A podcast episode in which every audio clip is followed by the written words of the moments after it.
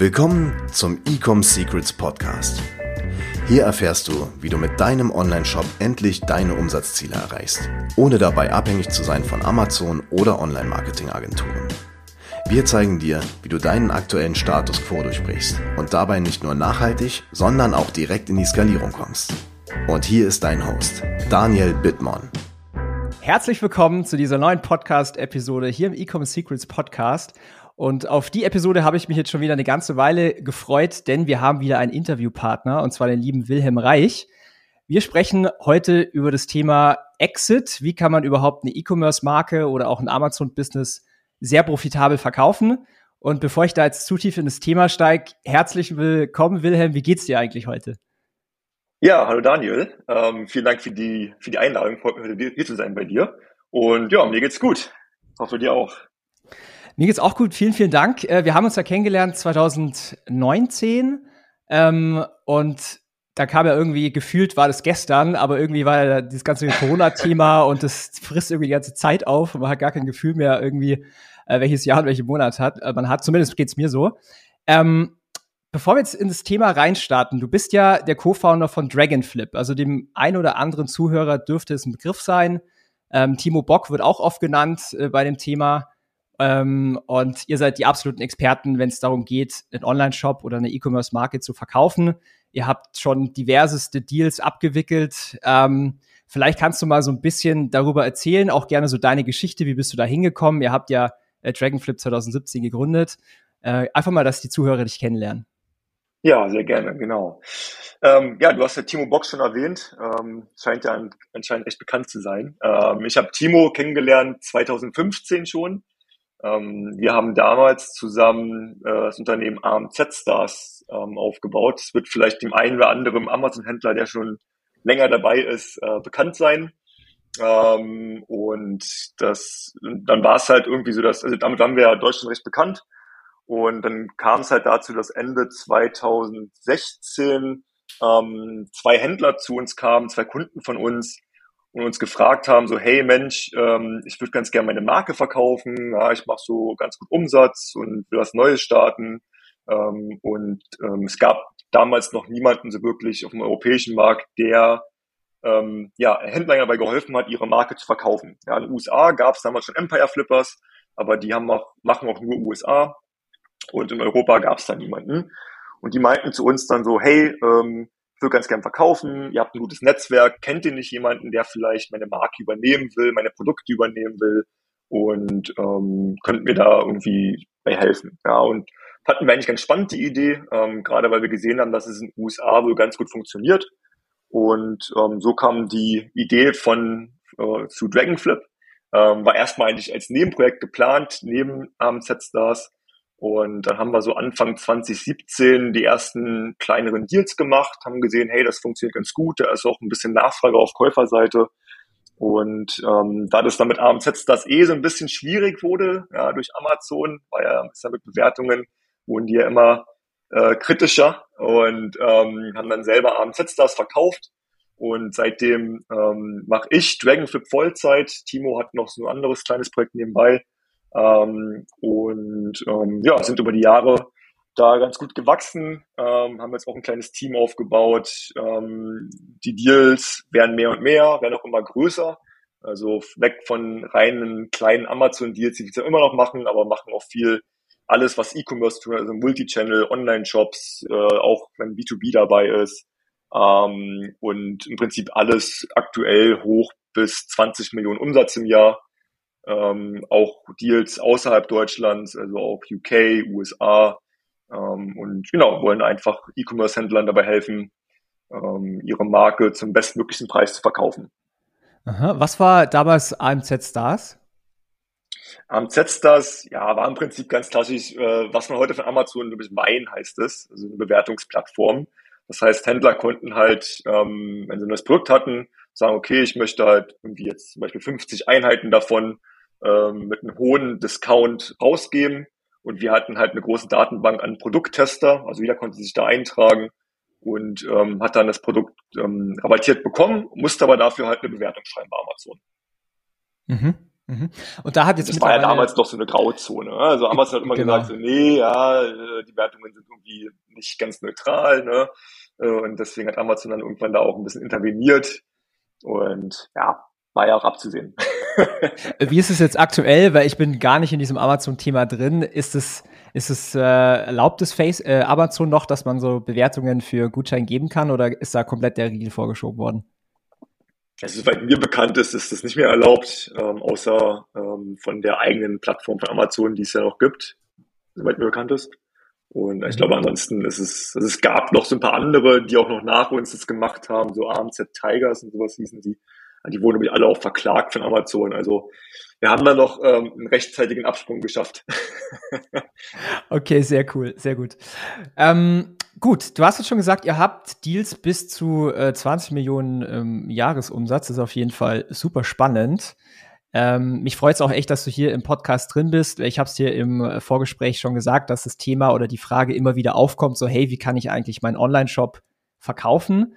Ähm, du hast auch gemeint, dass gerade dieses, dieses ganze Thema äh, Amazon-Marken verkaufen, Online-Shop verkaufen ein richtig heißes äh, Thema auch ist und es auch viele Käufer da draußen gibt. Also ich glaube, ich, wenn ich mich jetzt nicht komplett irre, habe ich schon die ein oder andere äh, Facebook-Anzeige sogar gesehen von Käufern, die quasi Amazon-Marken oder auch Online-Shops aufkaufen. Aber warum ist es eigentlich gerade so? Warum ist es so das, das heiße Thema? Was glaubst du? Ja, ja, es ist wirklich ein super heißes Thema aktuell und auch ganz spannend für uns. Also wir sind ja auch viel auf Konferenzen unterwegs als Speaker und ähm, unsere Vorträge, so gerade 2017, 2018, 2019, ähm, das Hauptthema war erstmal die Leute aufzuklären, hey, ähm, ihr könnt eure Marke, ihr könnt euer Unternehmen auch verkaufen. Ja?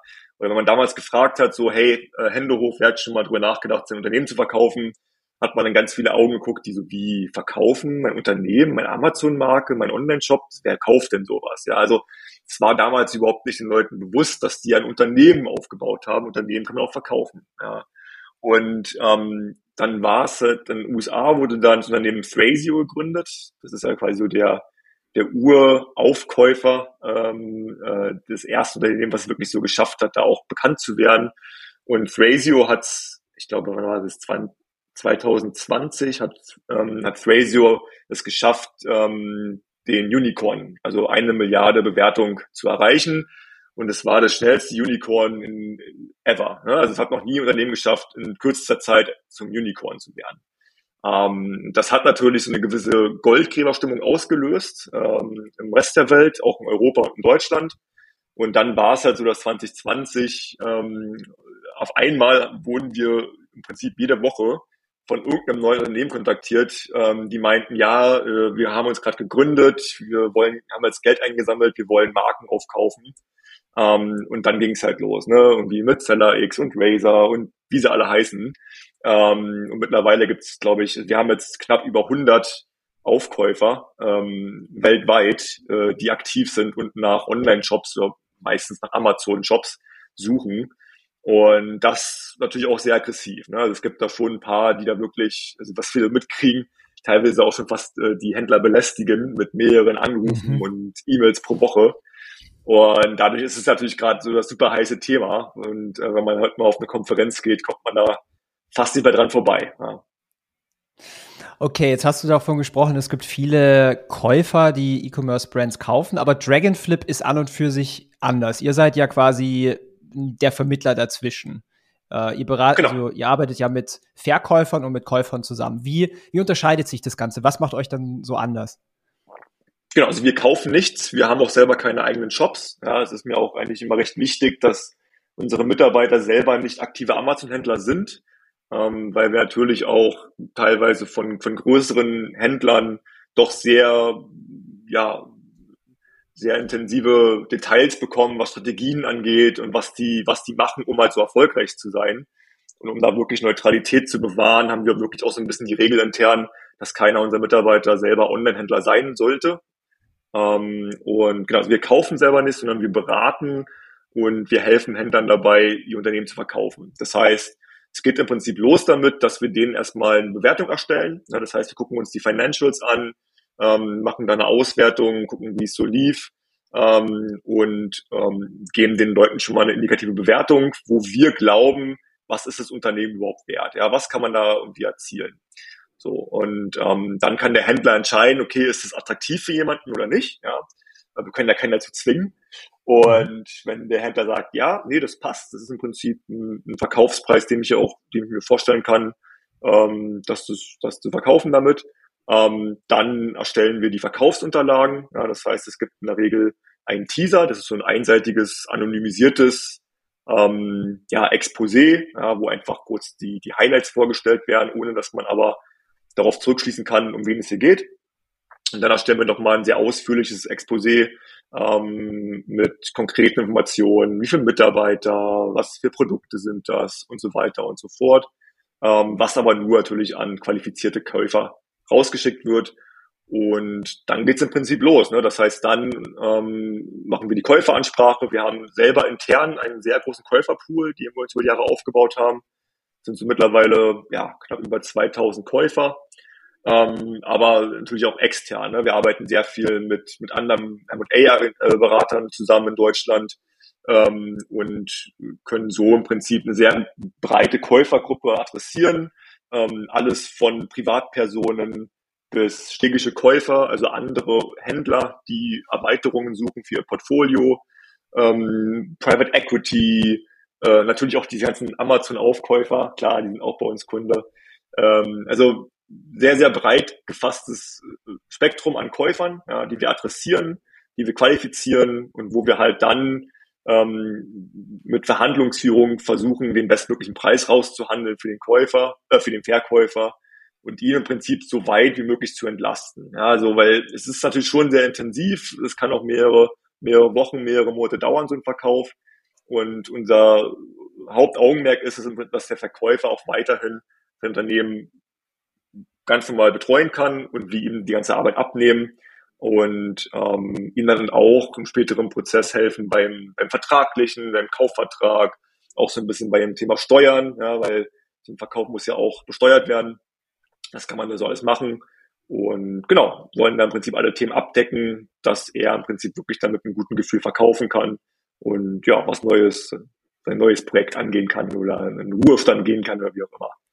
Das ist echt ein spannendes Thema und ähm, ich kann mir vorstellen, bei diesen ganzen also nicht Brokern, bei diesen Direktkäuferfirmen, dass da wahrscheinlich auch ein, knallhartes Vertriebsteam dahinter steckt und äh, vor allen Dingen den jungen Online-Händlern oder ich sag mal den, den eher unerfahrenen äh, Online-Händlern wahrscheinlich auch das Blaue vom Himmel erzählen, teilweise kann ich mir gut vorstellen. Ähm, und ihr sagt oh, wirklich, ja. okay, wir, wir arbeiten quasi im Interesse vom Verkäufer, geben da natürlich auch die nötige Beratung, um aufzuklären. Welcher, welcher Benefit hätte ich jetzt zum Beispiel als potenzieller Käufer? Nehmt ihr äh, macht ihr das da besonders bequem dem Verkäufer? Spart ihr Zeit? Äh, garantiert ihr irgendwas? Was ist das attraktive Angebot für den Käufer? Für den Käufer oder Verkäufer? Für den Käufer. Also ich habe schon rausgehört, okay. der Verkäufer, der äh, Verkäufer, der ist natürlich ähm, ja, äh, handelt vor allen Dingen in seinem Interesse. Aber wenn ich jetzt der Käufer bin zum Beispiel, was, was mhm. habe ich davon, ähm, jetzt mit einem Broker wie dir oder mit euch zusammenzuarbeiten? Na, als Käufer hat man den Vorteil natürlich, dass man äh, Zugang hat zu spannenden Deals, ne, die man so sonst nicht zu sehen bekommen würde. Ähm, und das auch kostenlos. Also bei uns ist es so, das klingt zwar vielleicht erstmal negativ, ja, aber bei uns ist es so, dass der Verkäufer uns bezahlt. Ähm, das aber auch erfolgsbasiert. Ne, also bei uns muss niemand irgendwie vorab erstmal was zahlen oder monatlich einen Retainer zahlen oder irgendwas, sondern wir arbeiten zu 100% erfolgsbasiert. Mhm. Und das hat dann einen Prozentsatz ähm, vom erzielten Verkaufspreis. Das heißt, ähm, wir haben auch schon öfter überlegt, ja, okay, warum bezahlt uns nicht der, der Käufer im Endeffekt, sondern der Verkäufer? Ähm, der Verkäufer, ähm, einfach weil wir so garantieren können, dass wir wirklich absolut neutral sind. Ja?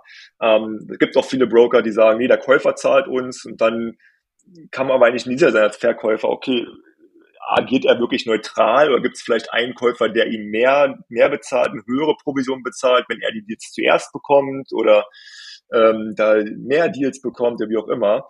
Und so können wir halt sagen, nein, wir sind wirklich neutral. Ja, vom Verkäufer, vom Käufer bekommen wir kein Geld, kein Nichts. Ähm, und natürlich auch erfolgsbasiert. Das heißt, ähm, unser Ziel ist es, den maximalen Verkaufspreis zu erzielen. Genauso für das, also wir arbeiten am gleichen, ne, am gleichen Strang.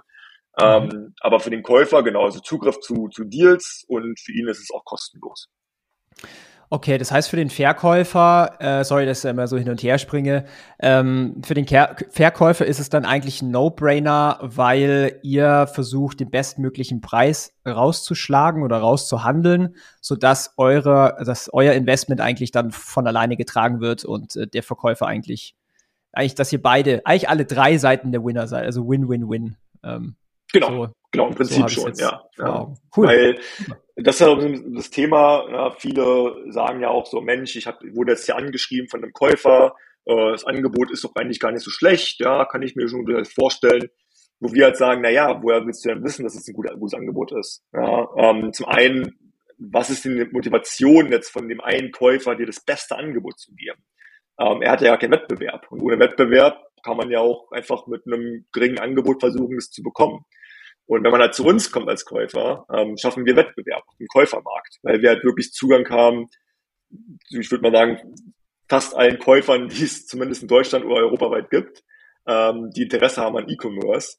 Und ähm, wenn wir halt auf einmal fünf Käufer haben, dann schaffen wir halt so ein kleines Bieterverfahren und können wirklich mhm. so garantieren, dass du den besten Preis bekommst und in der Regel ist unser Prozentsatz äh, dann locker wieder rausgeholt. Ja, genau.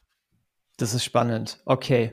Lass uns mal so ein bisschen über die Zahlen sprechen. Also wenn man mhm. über so ein Exit spricht, dann spricht, dann hört man auch öfters mal so den Multiple, ähm, genau. so den Multiplikator. Da würde mich mal interessieren, was ist denn aktuell so Best Practice vielleicht auch bei euch? Weil ich habe schon jegliche verschiedene Modelle gehört und gesehen, so quasi Multiplikatoren auf den Umsatz oder auch auf die, ja. auf die Nettomarge. Wie ist denn so ein gängiges Modell? Genau, genau. Also im Prinzip ähm, nehmen wir dafür immer den, den SDE, das ist das Seller Discretionary Earnings. Man kann dazu auch sagen, bereinigter EBTA. Äh, also wir nehmen im Prinzip ähm, den EBTA, das ist im Prinzip der Jahresüberschuss, äh, bereinigt durch Abschreibungen. Ähm, kann also jeder mal selber rechnen. Und dann bereinigen wir noch andere Faktoren. Ne? Wir bereinigen zum Beispiel das Geschäftsführergehalt, ne? weil der eine zahlt sich 20.000, der andere zahlt sich 200.000. Das ist bei jedem anders. Um das zu neutralisieren, wird das bei uns bereinigt. Und dann bereinigen wir noch alle möglichen ähm, ja, einmaligen Kosten, aber auch Einnahmen. Ne? Das heißt, wenn jetzt zum Beispiel jemand letztes Jahr für 100.000 Euro sich irgendwie ein äh, Online-Shop hat bauen lassen mit äh, irgendeiner Anbindung dahinter und so weiter. Das sind einmalige Kosten gewesen, die der Käufer ja nicht wieder tragen muss jedes Jahr. Das heißt, die 100.000 Euro würden auch bereinigt werden. Ja.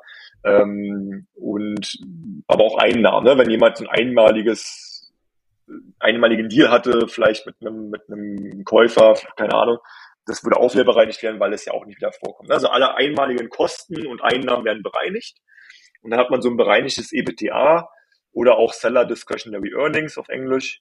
Und auf dieser Basis, da kommt ein Multiple. So, und der Multiple, ja, da ist es vielleicht wichtig zu sagen, wir nehmen auf im Januar 2022, weil der Multiple, der ist, äh, was ich jetzt sage, das kann im halben Jahr wieder sehr veraltet sein. Ähm, das, äh, der Markt ist da aktuell doch sehr stark in Bewegung. Ähm, also hätten wir den Podcast vor zwei Jahren aufgenommen, hätte ich gesagt, ein typischer Multiple liegt zwischen zwei und drei. Ähm, jetzt nehmen wir aber äh, zwei Jahre später auf äh, und der Markt hat sich doch auch durch Corona extrem gewandelt. E-Commerce ist im Boom, die Käufer sind heiß auf Deals und damit steigen auch die Multiples.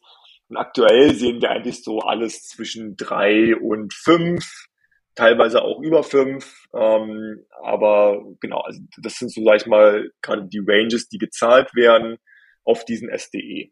Ja. Mhm.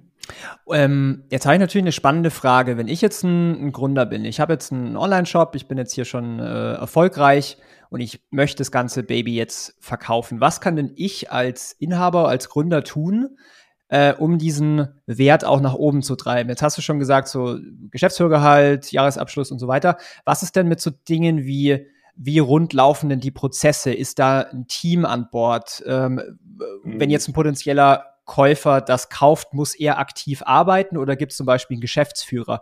Hat das auch eine Auswirkung auf den Multiple? Ja, ja, ja, das schon. Wobei man aber sagen muss, ähm, hat auch Auswirkungen auf den Käufer, auf welche Art von Käufer. Ne? Also es gibt Käufer, für die ist zum Beispiel extrem wichtig, dass man einen Mitarbeiter hat, ja, ähm, und ein Team hat, was übernommen werden kann.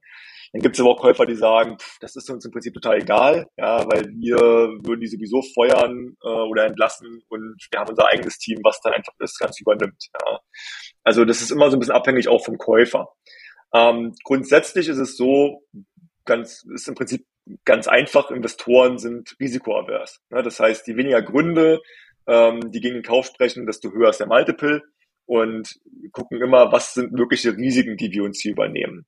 Ähm, und da ist es schon bei den meisten Käufern so, wenn man jetzt ganz alleine ist, Inhaber geführt, man hat das irgendwie so aufgebaut ähm, und das ganze Know-how liegt bei einem selbst und man hat ja auch irgendwie keine Prozesse und keine äh, Checklisten und kein Nichts, ja, dann ist es natürlich schon schwieriger zu sagen, okay, wir kaufen das und du, lieber Inhaber, kannst sofort irgendwie ähm, in die Karibik fliegen und es dir gut gehen lassen, weil natürlich ist es dann schon eher so, dass vielleicht der Käufer noch der Verkäufer noch länger an Bord bleiben muss. Ja, beraten zumindest, bis die Übergabe wirklich erfolgt ist, bis vielleicht ein neuer Mitarbeiter das alles übernommen hat und so weiter. Ne, also ähm, in der Regel ist es schon besser, man hat ein kleines Team oder man hat ähm, Checklisten oder wirklich alles dokumentiert, um es dem Käufer da einfacher zu machen, dies zu übernehmen. Ja, also das ist schon ein Faktor. Ähm, andere Faktoren, die eine Rolle spielen, ist auch das Thema Marke also, oder Schützbarkeit von dem Ganzen. Ähm, also Investoren schauen schon auf, wie stark ist die Marke allgemein. Ja. Ähm, zum, also stark bedeutet zum einen natürlich auch gute Reichweite, gute Präsenz in der jeweiligen Kategorie, ähm, aber auch eine hohe Kundenzufriedenheit. Ähm, das kann man anhand von Bewertungen prüfen. Ähm, und ja, Investoren werden hier am Ball bleiben, um einfach keine unliebsamen Überraschungen wie am Ende auch mit gekauften Wertungen äh, äh, zu, zu finden. Ähm, also gute Marke, Schützbarkeit, Patent, natürlich ist, das wäre natürlich das, das Traum, kommt selten vor, aber wir haben jetzt zum Beispiel auch wieder einen, der hat den Produkt patentiert, das ist natürlich perfekt, ja. Ähm, und grundsätzlich kann man sagen, ähm, man sollte entweder das, das Produkt, also die Marke haben, oder man sollte die, die Verkaufsplattform besitzen. Ja? Also wenn jemand sagt, ich verkaufe Nike-Schuhe auf Amazon, ist es schwierig, ja, weil einem gehört weder die Marke noch die Verkaufsplattform. Ja. Mhm. Hat man aber eigene Produkte auf Amazon, geht's wieder. Oder hat man einen Online-Shop, wo man aber Handelsware verkauft, geht's auch wieder, weil man zumindest den Shop besitzt. Ja, also dann, das ist so ein bisschen, was das Thema angeht. Ähm, Financials, klar, die Finanzen sind extrem wichtig. Ähm, also da geht's zum einen das Thema Marge. Wie hoch ist die SD, also die EBITDA-Marge anhand des Umsatzes? Sollte schon so bei mindestens 12 bis 15 Prozent liegen. Ähm, klar, über 20 Prozent wäre noch besser. Ähm, und natürlich, wenn möglich, sollte man wachsen. Also ein Unternehmen zu verkaufen, was gerade irgendwie, ja, äh, wo es bergab geht äh, beim Umsatz und auch beim Profit, das wird schwierig. Ja, dann sollte man vielleicht eher warten, um, um nochmal irgendwie Wachstum zu erzielen oder muss halt damit rechnen, dass der Multiple niedriger sein wird. Ähm, und was gibt's noch an, dann, ja, das Produkt, Kategorie. Es gibt Kategorien, die sind gefragter als andere. Hast du da ein ähm, Beispiel vielleicht? Ja, also sag ich mal, so mit die unbeliebtesten Kategorien sind Elektronik und Kleidung. Leider. Wegen Retouren äh, äh, wahrscheinlich bei Klamotten und Elektronik, weil es kaputt gehen kann, oder? Ja, ja, Klamotten ist halt, also Kleidung, Schmuck, ja, Schmuck, Kleidung ist halt alles zum einen in der Regel sehr ähm, ähm, ja, du hast extrem viele Varianten, ne? du hast verschiedene Größen, du hast verschiedene Farben und so weiter, sehr hohe Retouren. Also es ist halt recht komplex, das Thema. Ähm, und ja, und natürlich auch in der Regel, außer man verkauft jetzt vielleicht irgendwie wirklich basic äh, Unterwäsche und, und Socken und keine Ahnung, auch sehr modegetrieben oder trendgetrieben. Ne? Also ein, ein Pullover, der heute irgendwie trendy ist und gut aussieht und gut verkauft, kann halt sein, dass in zwei Jahren das keiner mehr haben will. Ne? Also Kleidung ist ein sehr schwieriges äh, Thema, ähm, nicht unmöglich. Ja, wir also haben auch da schon erfolgreiche Deals gemacht, ähm, aber da gibt's der Käuferpool ist deutlich geringer, oder deutlich kleiner. Ne? Elektronik mhm. ist auch, sag ich mal, nicht die beliebteste Kategorie. Ähm, ähm, wird besser, aber da ist immer noch halt so, dass ne, viele, viele Artikel defekt sind oder halt irgendwann kaputt gehen und ja, auch so ähm, ja, ist es einfach irgendwie von Käufern nicht sehr, sehr geliebt. Sehr beliebte Kategorien, ähm, wo, der, dafür immer gefragt werden, ist ähm, alles, was so Haustierzubehör ist, ähm, Küche, Haushalt, Sport. Ähm, ja, das sind, sage ich mal, so die, die beliebtesten Kategorien, wo im Prinzip man auch wirklich mal Pizza ziehen kann, jeweils der Fünfermarke, äh, wenn man eine gute Marke hat. Ja. Jetzt möchte ich mal ähm, noch mal ganz kurz nachhaken bei der, ähm, wo du gesagt hast, die Marke spielt eine wichtige Rolle. Ich glaube, du machst ja auch viele Deals quasi so Amazon-Marken. Äh, Was mich mhm. jetzt interessiert, wenn da jetzt jemand von den Zuhörern dabei ist, der jetzt nur einen Online-Shop hat, also keine Amazon-Präsenz, wie könnte man da jetzt quasi die Marke oder die, die quasi die Stärke der Marke messen oder beurteilen? Schauen, schaut sich da oder schaust du dir dann an, okay, wie ist die Social Media Präsenz? Schaust du da auf Follower? Ähm, schaust du auf PR? Gibt es irgendwas, äh, irgendwelche Magazine, wo mal die Marke vorkam, TV-Shows? Wie kann man so da so ein bisschen die, die Marke greifbar und messbar machen? Weißt du, was ich meine? Ja, ja, genau. Ähm, also schon gute Beispiel genannt, klar. Also wer in der Regel, wer Online-Shop hat, der hat auch Social Media.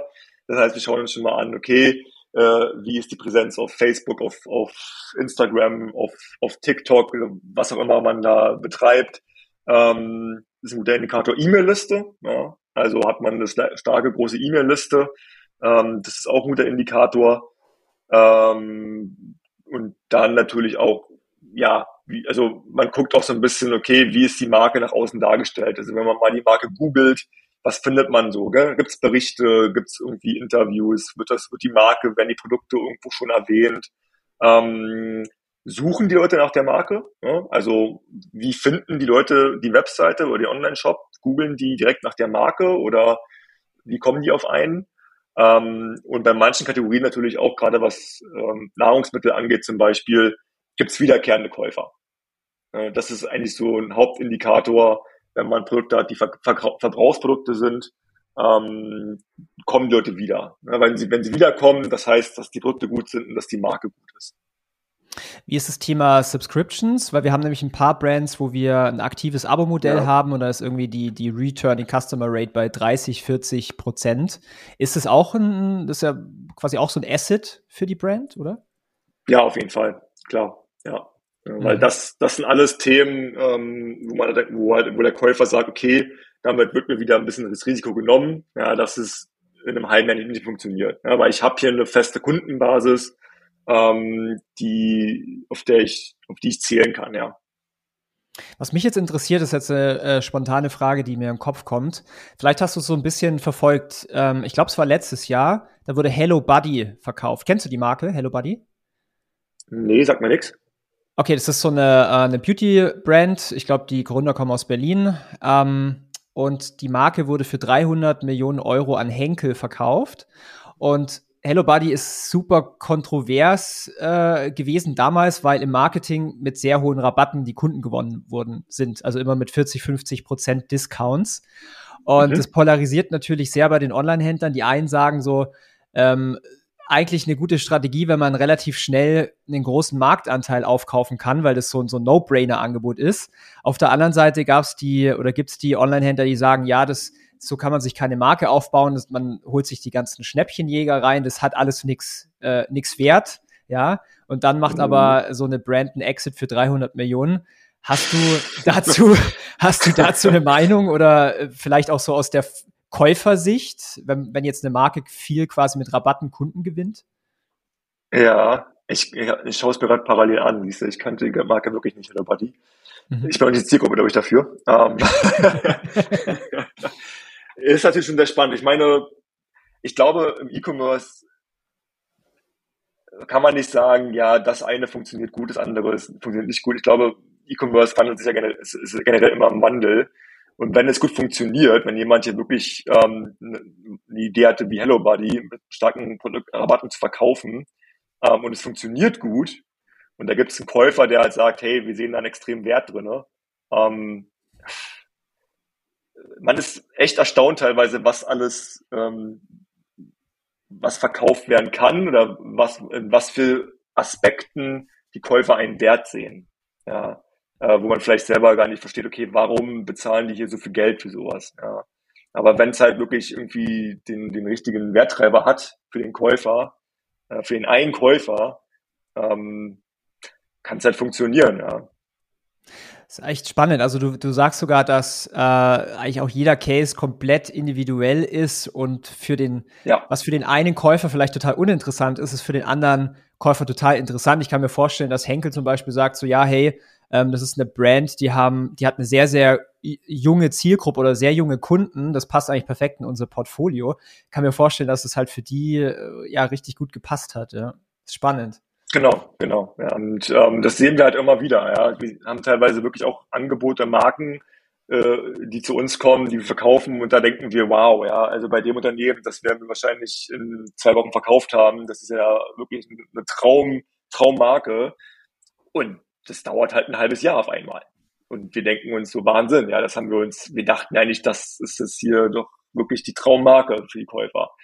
Und dann auf einmal stellen wir raus, nee, aus dem einen Grund vielleicht doch nicht. Und dann gibt's halt Marken, wo wir sagen, naja, wir machen's, wir hätten es fast abgelehnt, ähm, den, den Kunden. Und wir kriegen einen riesen Run auf die Marke und verkaufen es zu einem Preis, ähm, den hätten wir uns niemals vorstellen können. Also man staunt da teilweise wirklich und aber es muss nur den einen Käufer geben, für den es halt einen extremen extremen Mehrwert hat und schon kann man wirklich einen sehr guten Verkaufspreis erzielen. Und desto wichtiger ist es halt auch wirklich, da eine breite Basis anzusprechen und nicht nur irgendwie auf einen Käufer oder auf zwei Käufer zuzugehen, ja, sondern wirklich so viele wie möglich, um halt wirklich den einen zu finden, für den es am meisten Mehrwert hat. Und der hat auch den besten Preis. Genau. Und bei euch erreicht man quasi auf einen Schlag mehr als 2000 äh, Käufer, was ich jetzt so rausgehört habe, ja? Genau. sehr, sehr, sehr cool. Jetzt habe ich mal eine spannende Frage. Was glaubst du, ähm, wann ist so der richtige Zeitpunkt, um drüber nachzudenken, eine Marke zu verkaufen? Du hast ja vorhin gesagt, ja. in Summe sollte alles wachsen, Umsatz, Profit und so weiter, sollte jetzt nicht nach unten gehen. Das wäre jetzt eher ein schlechtes Signal. Hast du da irgendwie so eine, so eine Pi mal Daumen-Richtung, wo man sagen kann, okay, wenn jetzt ein Online-Shop das erreicht hat, mhm. dann macht es Sinn, beziehungsweise dann ist die Marke sehr attraktiv für einen Käufer? Mhm. Also sagen wir, die harten Faktoren für uns oder auch sagen wir für die meisten Käufer ist, ähm, man sollte schon also absolut mindestens eine Historie haben von einem Jahr. Aber das ist eigentlich wirklich schon grenzwertig besser zwei Jahre Historie. Ähm, um einfach auch so ein bisschen zu sehen, okay, gibt's, wie ist der Trend, ja, was, wie, wie kommen die Produkte an, leben die auch nach zwei Jahren noch die Produkte oder sind das immer die Trendprodukte? Ähm, also Historie von mindestens zwei Jahren. Ähm, in der Regel sollte man schon einen Umsatz haben von mindestens 500.000 Euro im Jahr. Ähm, alles darunter machen wir zum Beispiel nicht, ähm, weil wir mhm. auch gemerkt haben, dass dort die Käuferbasis extrem klein ist. Ähm, also die meisten wollen schon auch mindestens 500.000, besser eine Million Umsatz im Jahr äh, mit halt einer guten Marge von mindestens 15 Prozent. Ja, das sind, sag ich mal, so die, die harten Kriterien und halt eine Marke angemeldet oder wenn es halt Fremdprodukte sind, Handelswareprodukte, halt einen guten Online-Shop, ähm, der halt guten Traffic hat und man da irgendwie kreativ über Social Media, E-Mail-Liste, ähm, Subscriber, wie auch immer, ähm, man da irgendwie ähm, ja was ein, Einzigartiges hat, ja, was, was einen Wert hat. Das sind, sag ich mal, so die harten Faktoren. Ähm, ganz wichtig ist aber eigentlich, dass man wirklich einen Verkaufsgrund hat. Und das ist eigentlich, was wir mhm. immer wieder merken. Wenn Leute zu uns kommen, die zwar, weil sie vielleicht angesprochen worden sind von einem Käufer und dann irgendwie dachten, ach ja, Verkauf könnte ja ganz spannend sein, dann kommen die zu uns und dann machen wir eine Bewertung und dann sagen die, ja, ach, das ist doch gar nicht ganz interessant und mache ich mal. Und dann gehen die durch den Prozess durch und während des Prozesses lernt man das Unternehmen nochmal ganz neu kennen. Ja, weil die, die, Käufer stellen in der Regel extrem viele Fragen. Ja, weil die müssen ja wirklich alles verstehen und für sich einschätzen können, passt es zu mir, was ist hier, was sind hier mögliche Risiken, die wir uns kaufen, ähm, was sind Wachstumsmöglichkeiten, ja.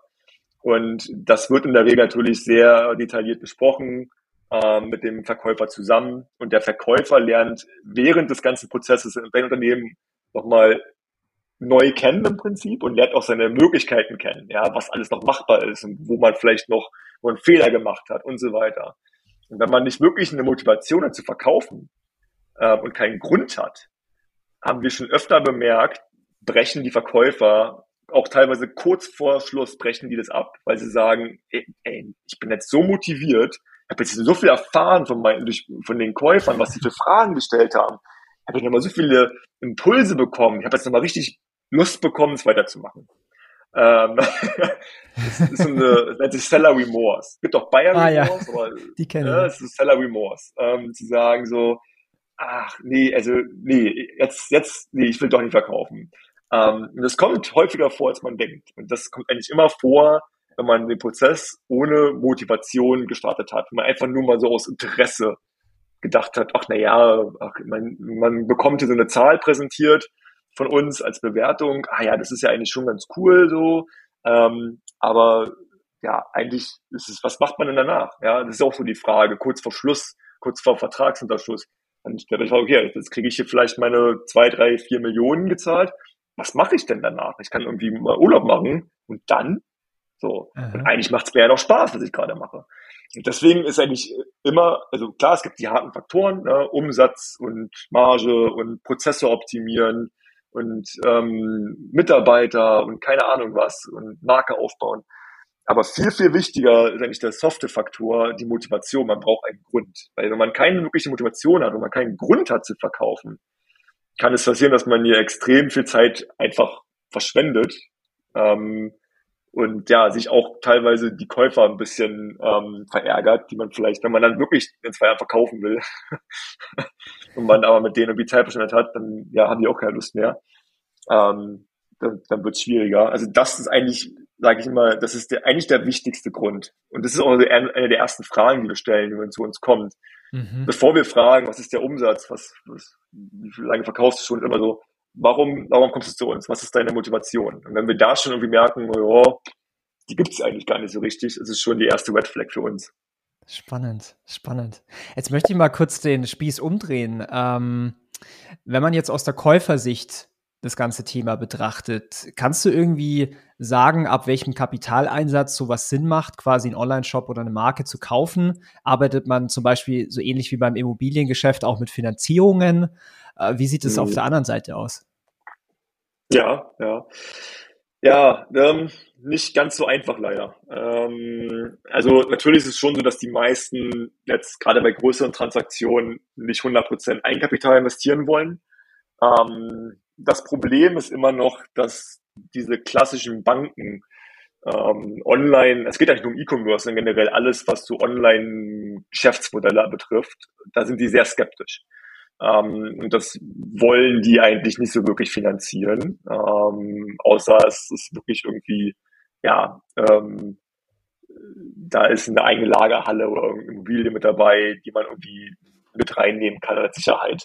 Ähm, ansonsten wird es mit klassischen Banken sehr schwierig und es dauert auch teilweise sehr, sehr lange. Es gibt auch die KfB, haben wir auch alles schon hinter uns, dauert teilweise ein Dreivierteljahr, bis man da irgendwie Geld bekommt, weil, naja, die wollen Businesspläne, die wollen dies und das und Dokumente, die erstmal erstellt werden müssen.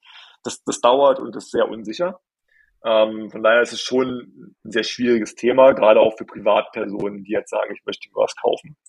Ähm, es gibt mittlerweile so ein paar Dienstleister, die genau da einspringen, die im Prinzip E-Commerce-Transaktionen finanzieren. Ähm, über die Zinsen kann man sich streiten. die sind natürlich deutlich höher als jetzt bei klassischen Banken. Ja. Die wollen auch was verdienen, äh, ja. Die wollen auch was verdienen, die machen es dann teilweise aber auch ohne, ohne Sicherheiten. Ja, also da kann man natürlich sagen, okay, äh, wenn es dann nicht klappt, dann ähm, haben die halt Pech gehabt. Ähm, also da, da gibt es auch so ein paar Möglichkeiten, an die wir vermitteln können. Wir haben auch ein paar Banken, mit denen wir eng zusammenarbeiten, ähm, die wir uns da aufgewärmt haben, ja, die mittlerweile das auch als ähm, als Chance sehen und die da auch bereit sind. Ja, also da können wir auch den Käufern ein bisschen helfen. Ähm, und dann, ja, natürlich gibt es auch immer Möglichkeiten, dann ähm, aus Verkäufersicht das ein bisschen zu vereinfachen. Ja, also es ist schon so, auch vielleicht mal zum Thema, ähm, was bekommt man als Verkäufer? Ähm, die meisten denken ja, okay, äh, ich bekomme jetzt hier, ich, ich, will zwei Millionen haben, einfach nur als Beispiel, und die zwei Millionen kriege ich dann einfach ähm, unterschrieben. Äh, also ich habe hab einen Vertrag und dann kriege ich eine Überweisung zwei Millionen, das war's. In der Regel ist es ja gar nicht so, sondern in der Regel bekommt man vielleicht 70, 80 Prozent des Kaufpreises sofort und die anderen 20, 30 Prozent bekommt man irgendwie entweder als äh, über einen Zeitraum ausgezahlt, vielleicht ein Jahr oder zwei Jahre, oder man bekommt die erfolgsbasiert ausgezahlt. Ähm, das heißt, nur eine Verkäuferdarlehen zum Beispiel, ne? dass man sagt, okay, ich, ich gebe dem, dem Käufer ein kleines Darlehen, Höhe von 20, 30 Prozent des Verkaufspreises, um ihm so auch die Finanzierung zu vereinfachen, ist auch recht üblich. Ja. Mhm. Ähm, also da gibt es verschiedene sehr kreative Möglichkeiten, um das so zu finanzieren. Ähm, und da können wir auch den Käufer immer, also hoffentlich dann auch helfen dabei. Ähm, aber es ist immer noch ja, ein, ein sehr schwieriges Thema. Ne? Okay, und kannst du äh, so Pi mal Daumen so ein bisschen ähm, sagen, in welche Richtung Kapitalbedarf man da braucht als Käufer? Ist es, so, hm. fängt, es, fängt es zum Beispiel schon an ab 100.000? Braucht man irgendwie eine Million? Wie sieht das aus? Ja, also mit den Banken, mit denen wir arbeiten, ähm, die da auch bereit sind, die sagen, man sollte mindestens 10 Prozent mit einbringen. Mhm. Mhm. So, also es hält sich in Grenzen. Okay, das ja, heißt, man darf ja nicht vergessen, ne, also 10 Prozent muss man einbringen, aber man muss ja auch noch, man sollte ja was in der Hinterhand haben für Working Capital. Ne, man muss ja auch irgendwie Unternehmen, da hat man es zwar, aber man muss ja auch noch Geld haben, um, das zu, um was zu investieren, dann ne, Lager kaufen und so weiter und so fort. Also wenn man nur 10% hat und das ist alles, was man so investieren möchte, dann wird es auch schwer. Mhm, mhm, verstehe. Sehr, sehr spannendes Thema. Äh, mir kommt gerade in den Sinn, ähm, du hast ja vorhin gesagt, hätten wir die Podcast-Episode für zwei Jahren aufgenommen, dann wäre es anders gewesen mit den Multiples. Ich würde sagen, dass wir allerspätestens in zwei Jahren nochmal so eine Podcast-Folge aufnehmen, ähm, was sich da alles ja, geändert gerne. hat. Sehr gerne. Bin ich, bin ich natürlich sehr gespannt, weil es natürlich auch für uns relevant ist. Ähm, vielleicht auch als Kontext. Wir haben ja, äh, wir sind ja eine Agentur und haben auch eine Beratung. Und ich spiele natürlich auch immer hier und da mit dem Gedanken, was ist, wenn wir einfach eine Marke auf kaufen, weil wir haben ja das ganze Team da, wir haben das ganze Knowledge da ähm, und wir das selber pushen, also, nicht nur bei den eigenen Kunden. Deswegen habe ich jetzt auch mal so noch ein paar Fragen hinzugefügt, weil mich das natürlich auch sehr interessiert, das Thema. Ähm, wenn jetzt von den Zuhörern hier jemand dabei ist, der sagt, hey, ich möchte, ich spiele mit dem Gedanken, ich möchte auch meine Marke verkaufen, äh, ich möchte es vielleicht auch äh, mit dem Wilhelm machen, wie, wie findet man dich? Wie kann man äh, dich kontaktieren? Genau, also im Prinzip über eine Webseite, ganz einfach, dragonflip.com. Ne? Äh, müsst ihr auch irgendwie verlinken vielleicht. Ja, genau, oder, einfach, oder einfach eine E-Mail schreiben an, an hello at dragonflip.com. Ähm, dann genau kommt man zu uns in den Verteiler und dann wird sich jemand von uns so schnell wie möglich melden. Sehr, sehr cool. Alright, ähm, Wilhelm, wir sind am Ende angelangt. Ich sag ein ganz, ganz großes Dankeschön für deine Zeit. Ähm, Du wirst wahrscheinlich auch viel Zeit haben gerade. Du bist ja nicht mehr der Geschäftsführer, nur noch der Inhaber oder täusche ich mich? ich bin nicht mehr Geschäftsführer, genau. Ähm, ich bin nur noch Mitgesellschafter, aber natürlich weiterhin da sehr involviert. Ähm, und ähm, ja, aber also mehr Zeit, naja. Lass ich mal so stehen. ja, man findet immer was, wo man äh, eine neue Idee umsetzen kann oder wo man anpacken kann. Ich kenne das auch von mir selber. Ja, cool. ja. Nee, also der Hauptgrund, warum ich mehr Geschäftsführer bin, ist ja auch, weil ich einfach noch Dragon sich weiter ausbauen will. Wir haben jetzt auch gestartet mit USA, äh, wir gründen jetzt auch eine USA LLC und wollen da auch noch weiter expandieren Richtung Asien und Südamerika und da gibt es noch viel zu machen. Deswegen. Große Pläne. Langeweile habe ich nicht, Daniel. Sehr cool. Das freut mich, das freut mich. Cool, okay, mein Lieber, vielen, vielen Dank. Ähm, ich wünsche dir noch einen wundervollen Freitagnachmittag und ein schönes Wochenende und ich freue mich sehr, wenn du dann wieder mal Gast bist äh, hier im Podcast. Ja, ich danke auch dir, Daniel, und ja, hoffentlich bis bald. Bis bald, ciao. Ciao. Wir hoffen, dass dir diese Folge wieder gefallen hat. Wenn du auch endlich konstant und profitabel sechs- bis siebenstellige Umsätze mit deinem Onlineshop erreichen möchtest, dann gehe jetzt auf ecomsecrets.de und buche eine kostenlose Strategiesession. In diesem 45-minütigen Gespräch zeigen wir dir ganz genau, welche Schritte du umsetzen musst, um profitabel skalieren zu können. Es sind immer die gleichen fünf Elemente, die du meistern musst, um deinen Online-Shop erfolgreich zu machen. Du willst wissen, welche das sind? Gehe jetzt auf ecomsecrets.de und finde es heraus.